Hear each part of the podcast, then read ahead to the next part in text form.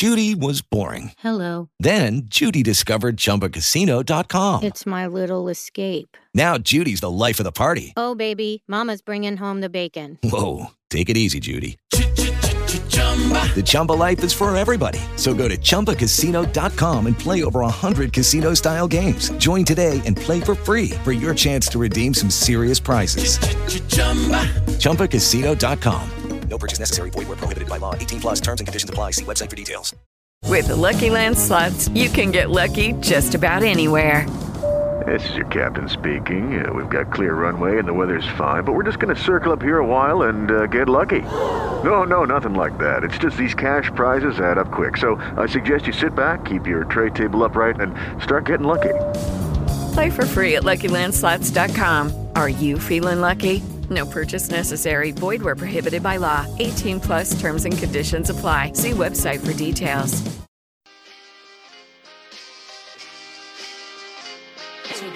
Na parada, exige o respeito. Da vida que se leva é o aprendizado. E o que se deixa é a semente forte do legado. Ser alguém pra muitos é pra pouco dizer a verdade. Frutos da minha cor que já colhi me traz felicidade na cidade. As margens da sociedade. Sou sombra na estrela que brilhou Bom dia, boa tarde, boa noite. Eu sou o Conrado Corsaletti e este aqui é o Politiquês, o podcast de política do Nexo. Nessa edição, a gente vai tratar do novo Congresso. Este Congresso que acaba de ser eleito. Quatro anos a partir de 2019 para os novos deputados, oito anos a partir da mesma data para os novos senadores. E essa conversa vai se dar ao som da rapper Preta Rara. E esses grilhões, a caneta não arrebenta. Mas não caí, fraca, nem pensar. Me levantei anonimato pra poder reivindicar. As estatísticas de fato. Mulher de orgulho, finativa que não cai do salto. Tô no palco, sou professora, graças ao Arauto. Que sempre foi meu alicerce, carregando fardo. Em 2014, quatro anos atrás, o Brasil elegeu um Congresso considerado conservador. Algumas análises apontavam o perfil dos parlamentares como o mais conservador das últimas décadas. Nos anos que antecederam aquela eleição de 2014, o Brasil havia passado por momentos marcantes. Primeiro foi o julgamento do mensalão em 2012, em que a cúpula do PT, o Partido dos Trabalhadores, foi condenada. Foi um marco contra a impunidade. Afinal, políticos poderosos como o ex-ministro da Casa Civil José Dirceu foram para a cadeia, algo raro no Brasil. O julgamento foi transmitido ao vivo pela TV e os juízes, no caso, os ministros do Supremo Tribunal Federal, começaram a ser celebrados como heróis nacionais. Joaquim Barbosa, relator do mensalão, ouvia aplausos quando era visto na rua. O segundo fato importante foi a grande mobilização popular ocorrida em junho de 2013. Primeiro, os protestos eram contra o aumento de passagens de ônibus em grandes centros urbanos. Depois, virou uma série de manifestações difusas pela melhoria de serviços públicos, pelo fim da corrupção, pelo direito do Ministério Público de investigar crimes e assim por diante. E aí veio o terceiro fato, o mais forte talvez: a deflagração da Operação Lava Jato. Foi em 2014, em março, a sete meses da eleição. O PT era o partido do governo. Ele e seus aliados, em especial o PP, Partido Progressista, foram os mais atingidos. Aí teve a composição do Congresso. Lembrando que o Brasil é um legislativo bicameral, com Senado e Câmara dos Deputados. Em 2014, houve uma renovação de um terço do Senado, e agora, em 2018, foram dois terços. Bom, então por conta disso, já que a gente está falando de 2014, vamos focar um pouco mais na Câmara dos Deputados. O resultado das urnas de quatro anos atrás, em 2014, foi um aumento do número de deputados religiosos, militares, ruralistas, um perfil de parlamentar de fato mais conservador. Quem fez essa análise foi o DIAP, que é um departamento de assessoria parlamentar dos sindicatos no Congresso. E não dá para falar da legislatura atual, que tomou posse no comecinho de 2015 e vai ficar no Congresso até o comecinho de 2019, sem falar na figura de Eduardo Cunha. O deputado do PMDB do Rio, que agora esse partido só se chama MDB, tirou o P, ajudou a eleger muita gente em 2014. Era como se tivesse a própria bancada, porque ele financiava a campanha dos colegas. Foi eleito presidente da Câmara dos Deputados contra a vontade da então presidente Dilma Rousseff.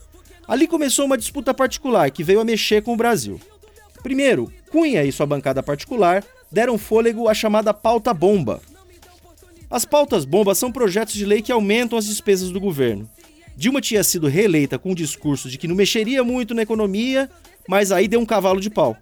Com a economia em recessão, por culpa inclusive de decisões do próprio governo, a Dilma precisou mudar o rumo da administração. e tentou aprovar um ajuste fiscal sem sucesso no Congresso. A Lava Jato avançava sobre os parlamentares e chegou Eduardo Cunha. Ele estava acuado, precisando dos votos do PT no Conselho de Ética da Câmara. O PT, Partido dos Trabalhadores, não ajudou, e ele aceitou um pedido de impeachment contra Dilma, dando início a um processo que levou ao afastamento da presidente em maio de 2016. E a cassação da então presidente aconteceu três meses depois no Senado. Lembrando que o Eduardo Cunha, depois do impeachment, foi caçado pelos colegas e acabou preso pela Operação Lava Jato.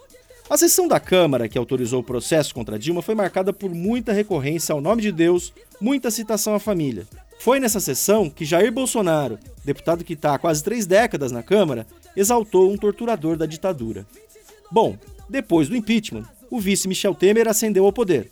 O Congresso, mais amigável, aprovou a terceirização irrestrita do trabalho. A reforma trabalhista Além disso, também aprovou uma ampla reforma trabalhista que flexibilizou as regras na relação entre empregadores e empregados no Brasil. E quando Temer foi denunciado por corrupção duas vezes, no caso da JBS, os deputados pouparam o presidente.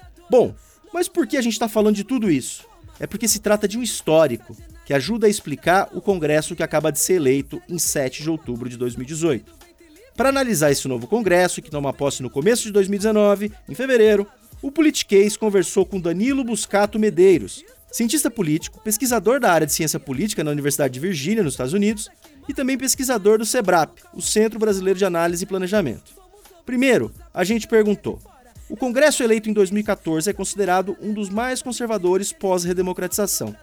Como Danilo avalia o Congresso eleito em 2018? O Congresso eleito em 2018 deve ficar marcado pela polarização e pela renovação. Eu acredito que as eleições para o Congresso foram fortemente influenciadas pelas eleições presidenciais. O PSL do presidenciável Jair Bolsonaro conseguiu um crescimento impressionante, muito afetado pelo excelente desempenho nas eleições proporcionais em São Paulo. Já o PT do presidenciável Fernando Haddad manteve a tradição de eleger bancadas grandes. Engrossando o polo da esquerda também, o pessoal vislumbrou um crescimento considerável. Enquanto isso, o centro enxugou bastante. Acredito que a tendência é o domínio de bancadas médias e muitos partidos pequenos. A expectativa é que a bancada do partido do presidenciável Bolsonaro, com apoio uh, de partes consideráveis do Centrão, se constitua como um polo, enquanto que a bancada do PT, juntamente com outros uh, partidos menores de, de esquerda, constitua o segundo polo e achatado entre esses dois polos deve ficar o centro, que deu uma encolhida considerável nesta última eleição. Nomes bastante conhecidos da política nacional não conseguiram se eleger nessas eleições para o Senado, evidenciando uma forte renovação promovida pelas eleitoras e eleitores.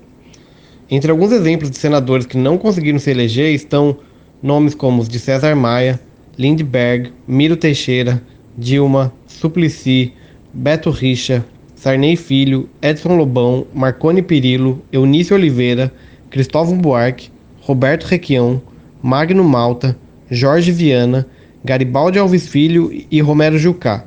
É uma lista de nomes consideráveis e que foram muito atuantes na política nacional nos últimos quatro anos ou mais.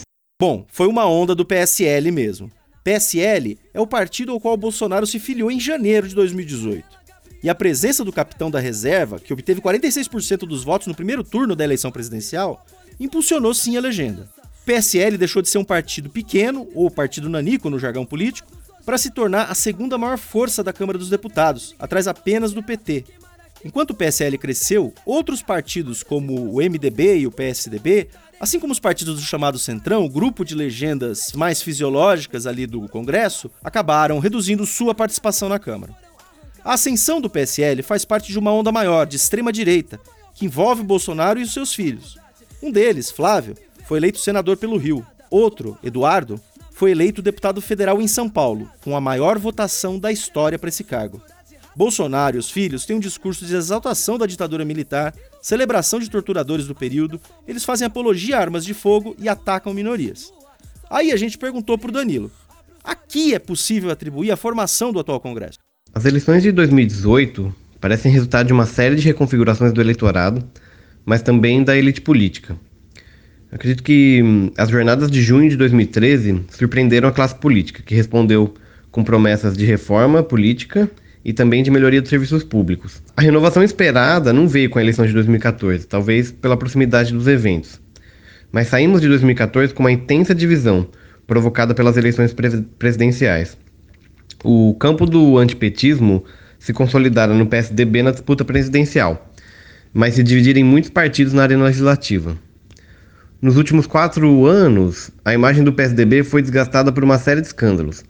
Os partidos menores foram, de certa forma, poupados. O impeachment da Dilma e a prisão de Lula forçaram os candidatos ao legislativo a demarcarem suas fidelidades. Em 2018, então, os eleitores parecem ter premiado aqueles que claramente se estabeleceram em um dos polos. A estratégia do, PSD, do PSL, do presidenciável Bolsonaro, foi de investir em candidatos de forte apelo e que, ainda que de alguma forma alguns deles envolvidos uh, no impeachment da presidente Dilma, foram candidatos que conseguiram ficar longe uh, do, da, das forças políticas tradicionais e que não se envolveram no poder no, no momento pós-impeachment, não se envolveram de forma alguma no, no, no, governo Temer, que foi muito mal avaliado e que ainda é muito mal avaliado pela população. Re, é, é, votações uh, históricas em São Paulo de candidatos do PSL que estavam é, obviamente atrelados a, a um comportamento antissistêmico, são bem expressivos desse movimento. Eu não acredito que a extrema-direita seja um fenômeno novo no Brasil, ah, especialmente nas eleições para o legislativo, que, que, é o nosso tema, nosso tema aqui. É, eu acredito que o que aconteceu foi que um, um eleitorado com visões mais próximas da extrema-direita conseguiu finalmente encontrar candidatos que representassem suas ideias é, e que dessem força para essas ideias. É, talvez como uma, uma, uma resposta não, não apenas ao sentimento de antipetismo, mas também um grupo de candidatos que adotou pautas identitárias, mas no sentido oposto ao que a gente entende de pautas identitárias, como de defesa da comunidade LGBTQ ou é, de defesa de minorias raciais, esse grupo de candidatos representou bastante esse incômodo que um, um setor do eleitorado tem sentido com o crescimento dessas pautas por partidos, especialmente da esquerda.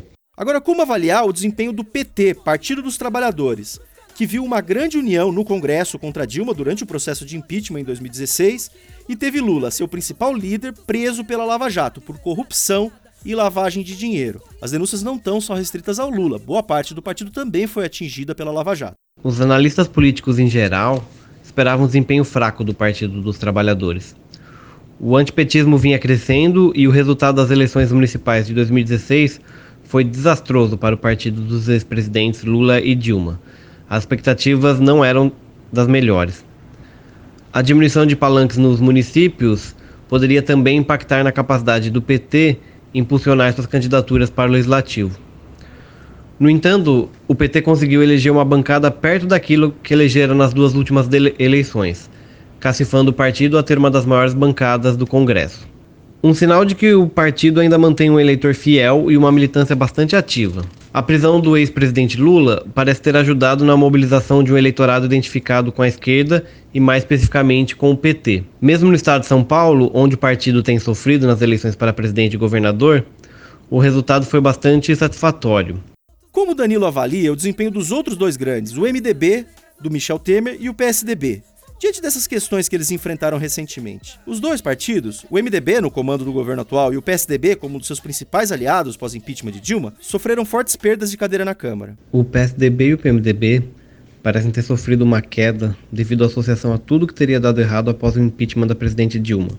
Ambos os partidos se envolveram no governo que se seguiu, governo Temer, muito mal avaliado pela população. E para piorar, quadros importantes estiveram envolvidos em escândalos de corrupção o desempenho de PSDB e MDB assim foi muito aquém daquele de eleições anteriores. Viraram bancadas médias e foram ultrapassados por partidos considerados pequenos até esta última eleição. Ao que tudo indica, dois partidos envolvidos diretamente no impeachment da presidenta Dilma não conseguiram receber os votos do antipetismo. E mais, não se viabilizaram como opção razoável para grande parte do eleitorado no centro do espectro ideológico.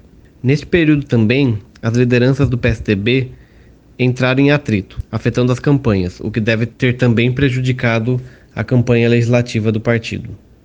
Nesta eleição de 2018 houve uma regra nova, a chamada cláusula de barreira, que a gente já tratou aqui no Politicase. É uma espécie de nota de corte. Se um partido não atingir votação mínima pelo Brasil, ele pode até colocar seu representante eleito na Câmara dos Deputados, mas perde fundo partidário e perde tempo de TV em eleições. Levando em conta a cláusula de barreira, haverá menos fragmentação no futuro? Lembrando que ainda há mais de 20 partidos com representação na Câmara dos Deputados. Sobre a cláusula de barreira, é difícil afirmar com precisão qual será seu impacto na fragmentação partidária nas próximas eleições. Deve haver um período de adaptação tanto dos eleitores uh, quanto dos atores políticos, enquanto a cláusula de barreira que foi inaugurada nesta eleição é, enquanto a cláusula de barreira for crescendo até atingir seu, seu valor máximo. É, o principal efeito esperado da cláusula de barreira é o fim do incentivo para a criação de novos partidos. Ou seja, a, dada a, a restrição ao fundo partidário e ao tempo de TV para aqueles que não ultrapassarem a barreira, é, diminui-se o, o, incentivo para a entrada de novos partidos que arriscariam não conseguir é, cumprir a cláusula e assim não teriam acesso a, a esses recursos que são bastante uh, preciosos. Mas, uh, ao mesmo tempo, na eleição deste domingo, partidos com poucos recursos e também com pouca exposição na, no rádio e na TV conseguiram desempenhos consideráveis. E a fragmentação tanto do Senado quanto da Câmara continuou bastante, bastante alta. Quando a exigência da cláusula de barreira subir, a gente pode esperar que os partidos pequenos uh, sofram um, um pouco mais. E aí pode haver uma tendência de diminuição da fragmentação partidária, no, partidária na Câmara. Não, no entanto, eu não acredito que haverá uma redução drástica da, da, da diminuição da fragmentação, especialmente na, na Câmara dos Deputados. É, a cláusula de barreira ela vai impedir partidos nanicos de conseguirem uma representação na Câmara e vai provavelmente é, impedir, ou pelo menos é, diminuir a tentação para a criação de novos partidos. No entanto, ela não é suficiente para expurgar esses, esses partidos uh, pequenos e os pequenos com tendência de crescimento. Vamos aqui dar uns tópicos sobre o novo Congresso. A renovação ficou um pouquinho acima da média, na casa dos quase 50% o Brasil terá a primeira indígena mulher na Câmara, Joênia Wapchana, da Rede de Roraima. E o número de mulheres na Câmara aumentou. O índice passou de 10% para cerca de 15%. Bom, agora qual será o poder desse Congresso no próximo governo? Não importa qual será o presidente eleito, acomodações e negociações precisarão ser feitas para que os partidos ou bancadas ofereçam apoio para o presidente. É, nenhum presidenciável conseguirá governar com as bancadas de seu partido ou coligação apenas. Ainda que o candidato Bolsonaro negue a possibilidade de continuar operando o chamado presidencialismo de coalizão, é difícil imaginar que seja viável implementar sua agenda sem expandir sua base de apoio. Historicamente, é, o sucesso do executivo passa por uma relação saudável com o legislativo, o que envolve permitir o acesso de membros da coalizão à formulação de políticas e à negociação da agenda. Já Haddad, caso eleito, deverá acenar aos partidos de centro para conquistar este apoio, de modo não muito diferente do que foi feito em outros governos do PT. É, eu acredito que o poder do Congresso está em justamente configurar as maiorias necessárias para aprovação de determinada agenda e moderar as propostas dos presidenciáveis e presidentes uma vez que eleitos. Meninas negras não brincam com bonecas pretas, pretas, pretas. Infelizmente a realidade do Brasil. Pobre meninas não brincam com bonecas pretas, mas a preta rara tá aqui pra mostrar que pode ser diferente. Firmeza. Tô cansada do embranquecimento do Brasil. Preconceito, racismo como nunca se viu. Meninas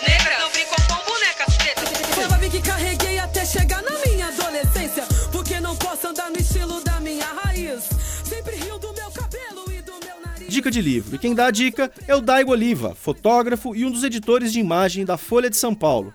Vai lá, Daigo. Minha dica de livro sobre política é Stamp, do fotógrafo americano Christopher Anderson, membro da célebre agência Magnum. Ou seja, não é um livro de texto, mas de fotografias. O livro reúne imagens em close-up da eleição presidencial dos Estados Unidos em 2012. São registros bem fechados, centrados nos rostos dos candidatos e de seus apoiadores. O curioso aqui é que, na maioria das vezes, as pessoas retratadas no livro não parecem muito bonitas nem em momentos gloriosos. Pelo contrário, elas aparecem fazendo caretas involuntárias, tensas, desconfortáveis. É como se o circo midiático de uma campanha, toda feita para vender a melhor imagem de uma pessoa, fosse desconstruída com muito sarcasmo. É isso aí, pessoal. Com produção de Laila Moalen, colaboração de Ricardo Monteiro e músicas da Preta Rara, termina aqui mais um Politiquês. Eu sou o Conrado Corsalete e espero você na próxima. Valeu! porque não olho claro, ele não me aceita. Eu entro no seu comércio, eu gasto, eu consumo. Aí você me aceita? Isso é um absurdo. Dinheiro não tem cor, mas pra trabalhar tem. Há muitos negros vencedor, eu digo amém. Negra mudando de cor não é normal. Pra poder ser aceita no país real, não troco minha raça por nada.